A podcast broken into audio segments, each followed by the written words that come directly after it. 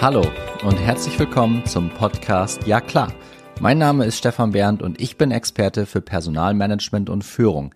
In der heutigen Podcast-Episode darf ich Daniel Mühlbauer begrüßen. Nach abgeschlossener Promotion am Institut für Personalwirtschaft der LMU München hat Daniel Function HR, ein Münchner Startup für People Analytics, mitgegründet. Seine Leidenschaft gilt der Kombination aus Datenanalysen, künstlicher Intelligenz und digitalen Tools zur Wegbereitung in die Zukunft der Arbeit und des People Managements. Seine Leidenschaft lebt er aktuell im HR Digitization Team der Siemens AG aus. Ich begrüße recht herzlich in der heutigen Podcast-Episode Daniel Mühlbauer. Guten Morgen, äh, lieber Daniel. Ich grüße dich wie immer aus meinem Tonstudio hier in Mannheim-Seckenheim. Wo erwische ich dich denn gerade? Ja, man würde sagen München, aber tatsächlich äh, würden alle sagen, du wohnst doch gar nicht in München. Ich bin in Olching bei München, Landkreis Fürstenfeldbruck mhm. ähm, und ähm, sitze hier auch gerade im Homeoffice. Äh, und ja, da erwischst du mich gerade. Das ist stark. Beide aus dem Homeoffice. Ich glaube, wir sind auch beide große Verfechter von, von der neuen Arbeitswelt. Ne? Also ich glaube, da haben wir im Vorgespräch auch schon gemerkt, dass wir da bei ganz, ganz vielen Themen unglaublich eng beieinander liegen. Ähm, jetzt für die Community, um den Bogen ein bisschen zu spannen, der Daniel und ich, wir haben uns vor drei Jahren oder waren es dreieinhalb Jahre, müsste man nochmal in den Kalender schauen, schon mal miteinander gesprochen, weil ich mir da das Thema Daten im HR schon mal angeschaut habe äh, der Daniel hat mich dann quasi inspiriert, äh, was ich in Unternehmen reinbringe mit meinem Find, Grow, Keep. Also es sagen viele from hire to retire. Bei mir ist es Find, Grow, Keep. Ähm, also der, ich würde mal sagen, der Urvater davon ist auch der Daniel. Ja, ähm, hat mir da sehr, sehr geholfen, dass ich das äh, so für mich ein bisschen nutzen konnte und in OKRs mit reingebracht habe. Heute wollen wir aber, äh, lieber Daniel, das ganze Thema Daten auch in den Fokus rücken. Du hast einen tollen Blog zum Thema HR Datenliebe. Darüber haben wir uns im Vorfeld auch schon mal kurz äh, drüber ausgetauscht. Und da hast du einen Satz rausgefeuert, der mir gerade echt im Gedächtnis geblieben ist. Daten sind kein Selbstzweck. Magst du da zum Einstieg nochmal sagen, wie du das meinst? Ja, die Kurzversion ist, dass wenn man sich überlegt, ähm, wo Daten überall omnipräsent sind in unserem Leben und da mal ein bisschen reingeht, dann merkt man, dass jede App, die wir benutzen, jede Technologie, die wir benutzen, eigentlich nur ein fancy Frontend auf einer Datenbank sind. So kann man es eigentlich runterbrechen. Und das zeigt schon, dass die Daten dahinter nie der Selbstzweck sind, sondern man will auf diesen Daten etwas aufbauen. Eine App, die irgendein Problem löst oder dergleichen. Und so geht es ja auch mit den ganzen Technologien, die wir im HR oder People Management einsetzen, ähm, die sind eigentlich eben fancy Frontends für eine dahinterliegende Datenbank. Und diese Daten sind insofern nicht der Selbstzweck, als dass man eigentlich mit diesen Daten entweder darüber, dass sie entstehen und dann analysiert werden können, oder darüber, dass man sie als Art digitale Aktenstruktur auch verwenden kann und dergleichen, eben die Arbeitswelt besser machen möchte in den meisten Fällen. Oder als Ökonom äh, äh, darf ich das, denke ich, auch beisteuern, auch das Unternehmen und Prozesse effizienter gestalten möchte und möchte, dass das People Management eben auch zur Bottomline des Unternehmens was beiträgt. Und ähm, dann gibt es noch eine weitere Ebene. Auch da sind Daten kein Selbstzweck. Mit diesen Daten kann man dann eben auch wieder neue Produkte erstellen ähm, nicht nur im People Management, sondern das kennen wir ja nun sehr gut. Man kann auf Basis von solchen Daten zum Beispiel sehr gut Werbung schalten, personalisiert. Ähm, das ist, denke ich, omnipräsent. Und auch da sind Daten nie der Selbstzweck. Ja? Äh, und das ist für mich ganz wichtig. Äh, ein Credo von HR-Datenliebe ist eben auch Data for People. Ja. Wir, wir, wollen die einsetzen, wir wollen die nutzen, wir wollen Produkte erstellen, generieren, einkaufen, selbst bauen, die dazu führen, dass ähm, Menschen bei der Arbeit mehr Spaß, mehr Erfüllung, ähm, einen größeren Beitrag empfinden und vielleicht auch generell ähm, Arbeit zur Lebenszufriedenheit beiträgt. Lass uns, äh, Daniel, nochmal ein, einen Schritt zurückgehen. In meinen vorherigen Podcast-Folgen, wenn ich mit, mit Personalern gesprochen habe oder auch mit, mit Geschäftsführern oder Führungskräften, dann kam immer auf, das Team HR oder wie ich es nenne, People and Workplace, das kann mit Daten überhaupt nichts anfangen. Die wissen überhaupt nicht, wie sie damit umgehen sollen. Die haben keinerlei Fähigkeit, mit diesen Daten umzugehen. Ähm, das kann ich ein Stück weit bestätigen. Ich gehöre zu diesen Vögeln auch, die einen Datensatz vor sich haben und dann denken, ja, das ist ja jetzt schön und gut, aber wie bereite ich das denn jetzt auf? Ich glaube, das ist eine, ist eine sehr unterschätzte Kompetenz noch, die in der Zukunft deutlich ausgebaut werden muss, um das, was du jetzt äh, gerade eben alles gesagt hast, um das auch voranzutreiben. Wenn du jetzt mit Personalern sprichst, die, die sich dann auch so offenbaren, wie ich das jetzt tue, ne? ich habe mit Daten nichts am Hut, ähm, aber trotzdem weiß ich, es ist wichtig und wir müssen da was tun, um auch ähm, unsere, die, die Perspektive auf unsere Abteilung auch ein bisschen zu verbessern. Wie geht man da denn jetzt dran? Also was ist so ein erster Tipp, von dir als absoluten Datenexperten, äh, wie man das Thema für sich auch aufbereiten kann, dass man irgendwann auch eine gewisse Liebe dafür entwickelt? Das ist eine sehr gute Frage und ein Heimspiel gleichzeitig, weil ich selber auch vom Hintergrund her eher zu den Menschen zähle, die sich in Mathematik und Statistik eher schwer getan haben immer. Ähm, ich musste mich da, da eher reinbeißen. Genau genommen wollte ich mich dann da auch reinbeißen und reinbuddeln. Ähm, das kam dann auch im Rahmen meiner Doktorarbeit nochmal ähm, speziell auf, dass man da nochmal mehr Verständnis aufbauen muss für die Daten, mit denen man eben arbeitet und dann eben da auch seinen Text verfasst ähm, und seine Analysen macht. Aber wie auch in der Doktorarbeit, ähm, die natürlich jetzt nicht irgendwo ständig ausliegt, weshalb die kaum jemand kennt. Auch da war es Teamarbeit. Und das ist, glaube ich, schon ähm, der Schlüssel. Wir brauchen im People Management sicherlich eine Datenkompetenz.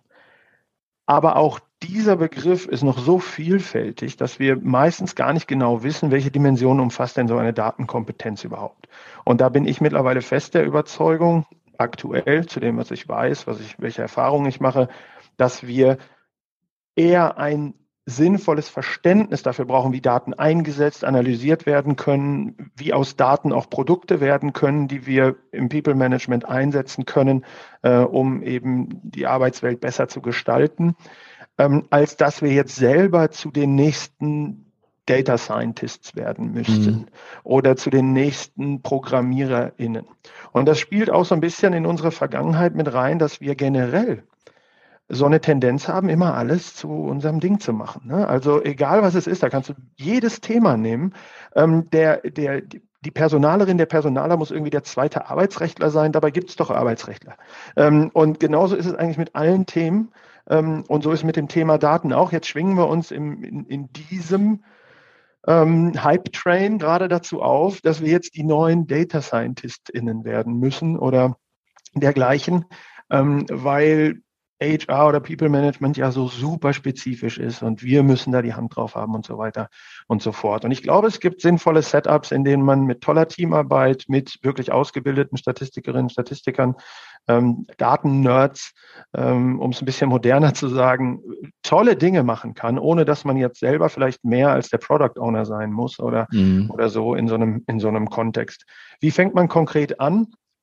Ähm, ich weiß nicht, was generell der beste Weg ist, aber mein Weg war, ähm, mir immer die Frage nach dem Warum zu stellen.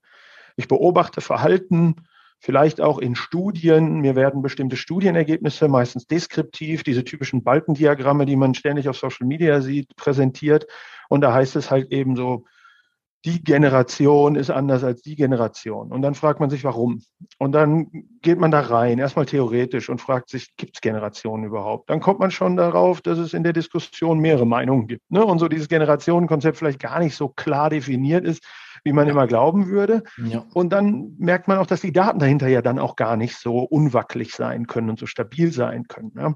Ähm, und dann geht man vielleicht eher in die wissenschaftliche Literatur äh, rein. Das kann man auch zusammen mit WerkstudentInnen zum Beispiel machen, die gute Zugänge zu den ganzen Literaturdatenbanken noch haben.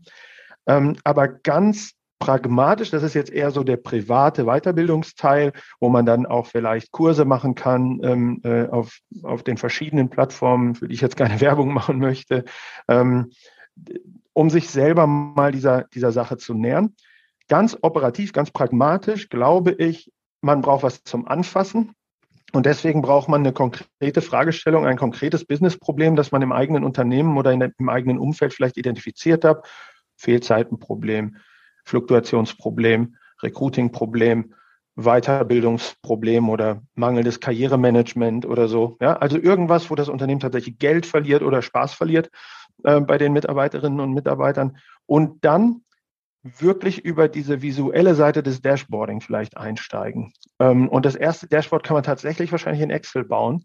das ist sogar hilfreich, weil man dann die Datenstruktur dahinter viel besser noch versteht, weil das das Tool ist, was man vielleicht am ehesten kann. Und dann beschäftigt man sich vielleicht erstmal mit, mit Pivot Charts oder so, ja, und, und guckt dann da, ähm, wie, wie segmentieren sich die Daten eigentlich, wie wird was visualisiert, wenn ich etwas verändere in, in der Berechnung der Daten oder wenn ich irgendwas zusammenfasse oder segmentiere.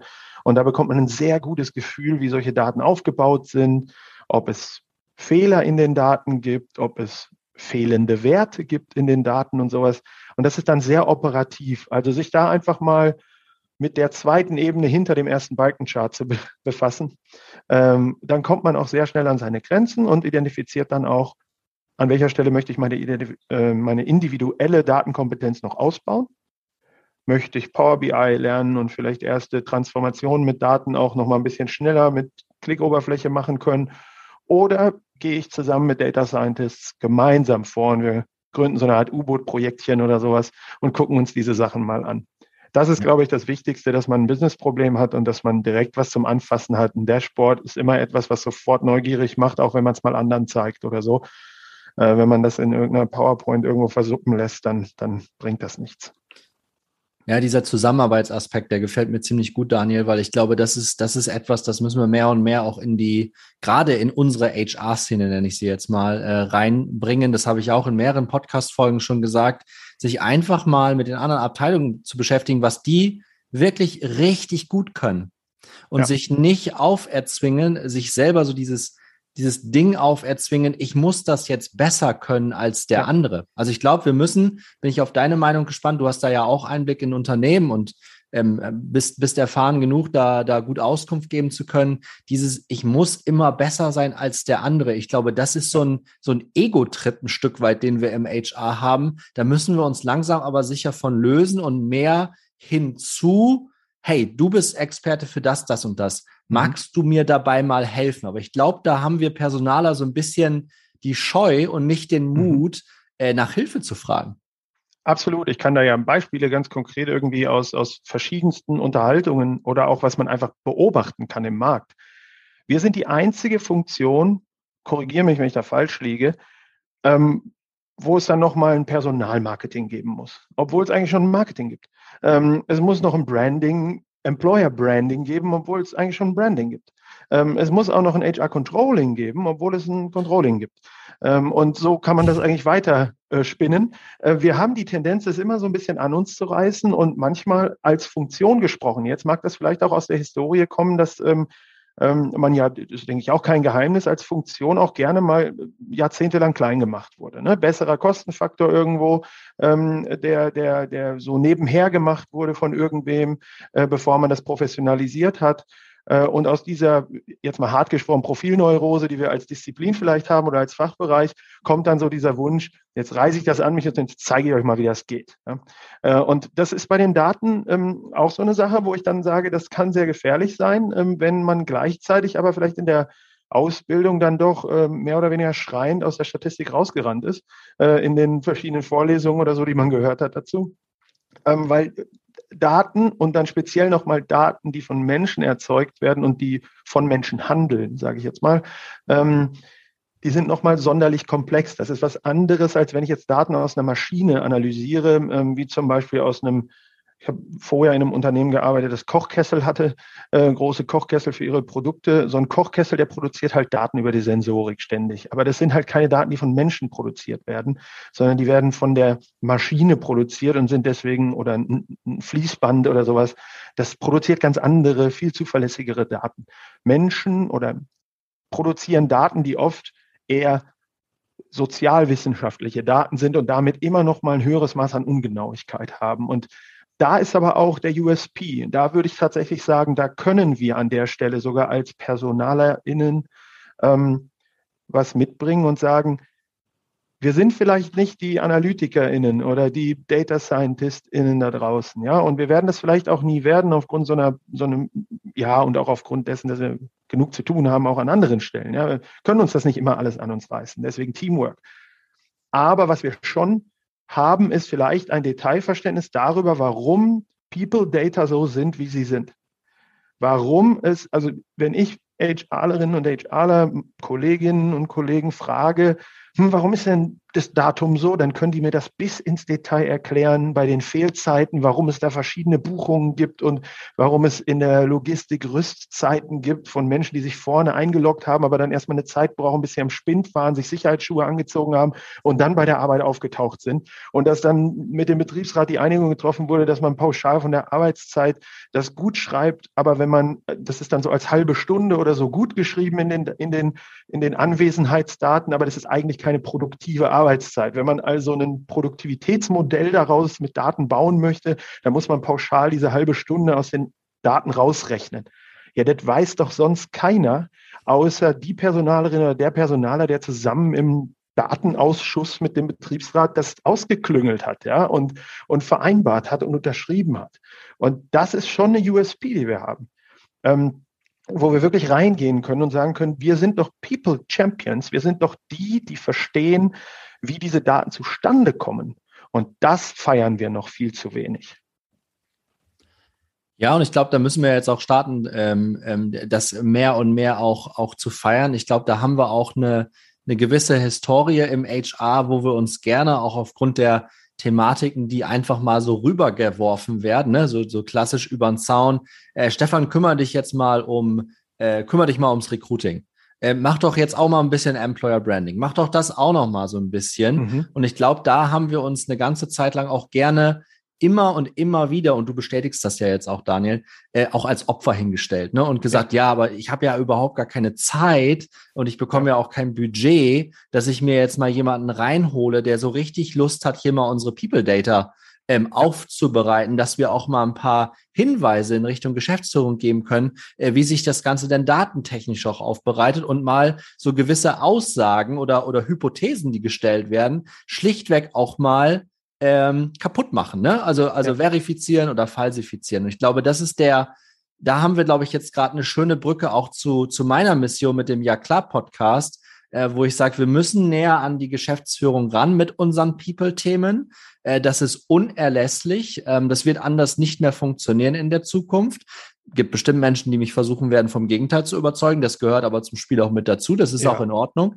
Nichtsdestotrotz, äh, glaube ich, haben wir da gerade echt eine Hürde zu überspringen, dass wir aus diesem wir müssen aus diesem Jammer, aus diesem Opfermodus müssen wir raus. Und so wie du das gerade gemeint hast, und das können wir, kannst du vielleicht noch mal ein bisschen ausführen, dass wir mehr ins dieses Zelebrieren kommen. Ne? Also wir sollten uns jetzt nicht größer darstellen, als wir sind. Das hat auch noch niemandem geholfen.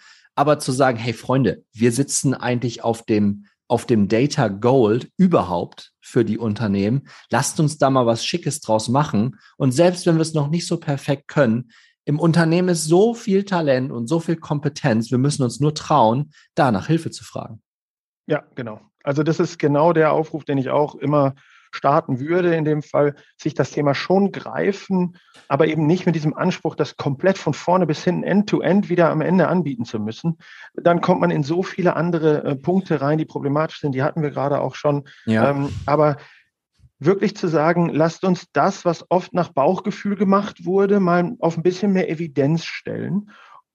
Und da gehört ein riesiger Mindset-Wandel dann auch dazu, dass man diese Evidenz auch, weil sie von vornherein bei People Data nie 100 Prozent sein wird, immer eine Abwägungssache sein wird, immer eine Frage sein wird, wie sind diese Daten zustande gekommen, wie arbeitet die Technologie auf Basis dieser Daten mit diesen Daten und kommt dann zu ihren Schlüssen, wenn man jetzt über automatisierte Systeme zum Beispiel spricht oder zumindest teilautomatisierte Systeme, wie verarbeiten die diese Daten und kommen dann zu ihren Empfehlungen und so weiter.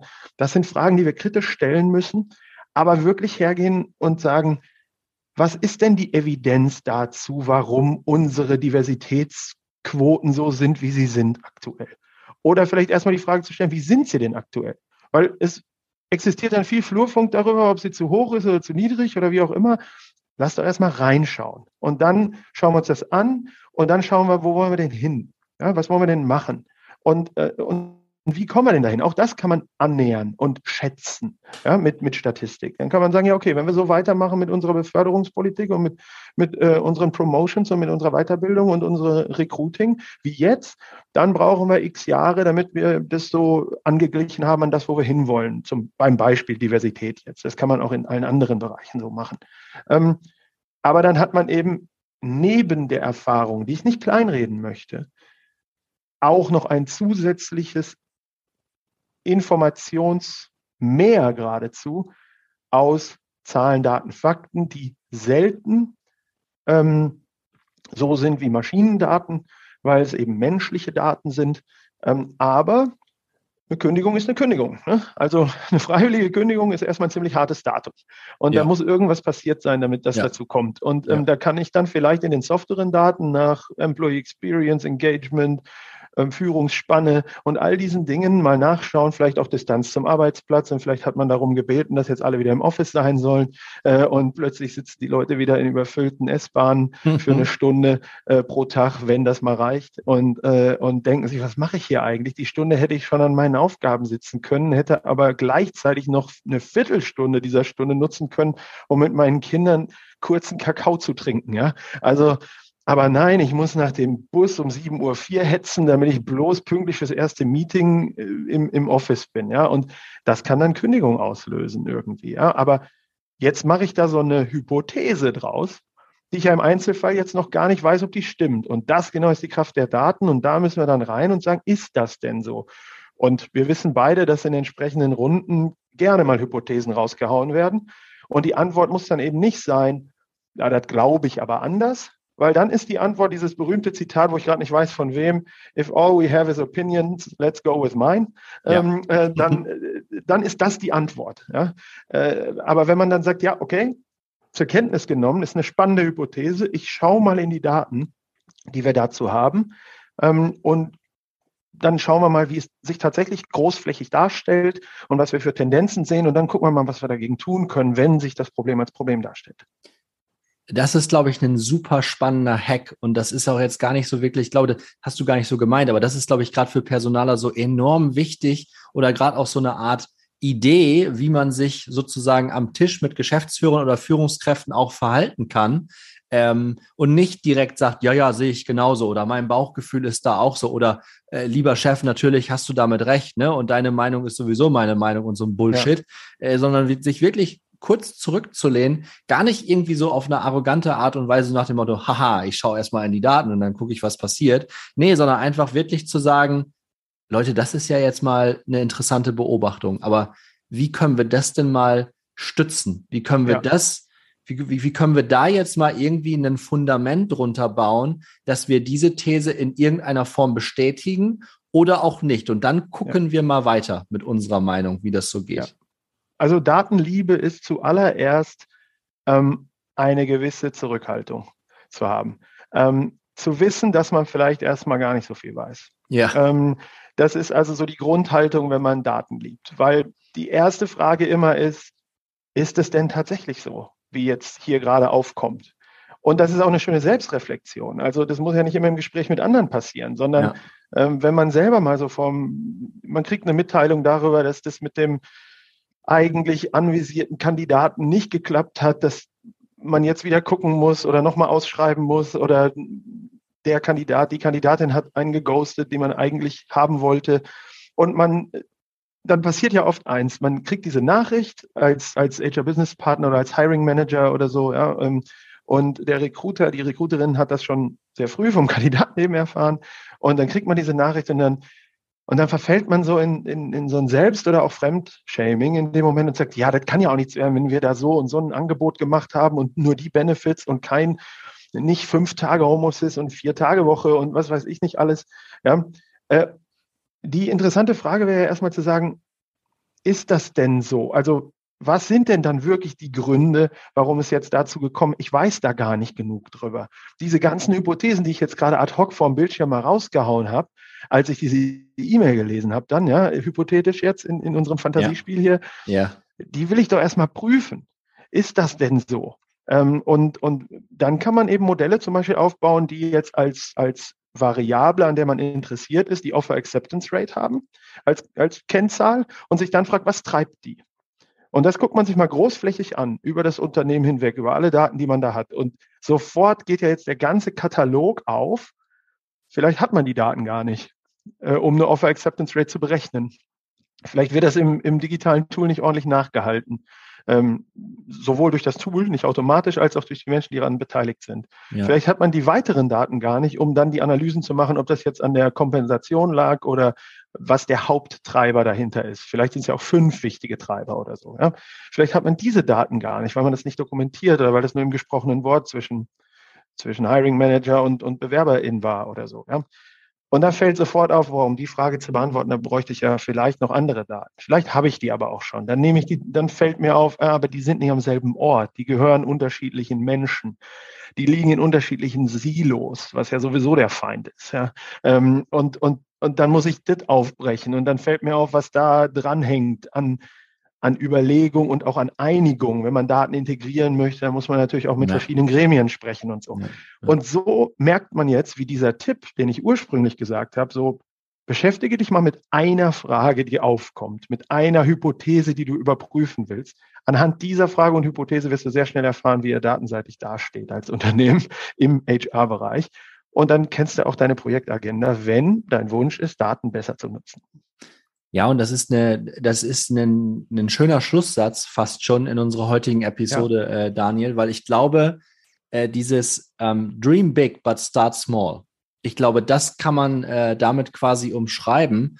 Und wir sind nicht die Alleswisser. Und liebe HRler in der Community, wir müssen auch nicht Alleswisser sein. Der Daniel hat es am Anfang gesagt, im Arbeitsrecht gibt es Experten fürs Arbeitsrecht. Wenn wir da nicht alles wissen, ist doch okay. Fragen wir doch mal nach. Und genauso müssen wir das, glaube ich, auch mit dem Thema Daten sehen und dann auch wirklich mal mit einer Fragestellung ganz simpel, ganz klar, ja, starten und dann und dann machen und sich dann auch nicht beeinflussen lassen und dann immer, immer weiter die Themen durchtreiben. Und irgendwann, es kommt der Moment, wo wir dann tatsächlich gefragt werden. Wir müssen nur den Mut haben, äh, ein bisschen, ein bisschen dran zu bleiben an den Themen. Das beobachte ich auch immer mal wieder, dass wir dann, ich gehöre auch zu diesen Experten, die dann Themen anfangen, starten, starten, starten, begeistert sind und dann irgendwann dödüm, ja, und dann fällt mhm. es quasi in sich zusammen. Da muss ich, das ist eine, das ist eine, eine Persönlichkeitsthematik, da muss man dran arbeiten, aber wirklich diese kleinen Schritte ganz zu Beginn zu machen, diese eine Fragestellung, diese eine Hypothese.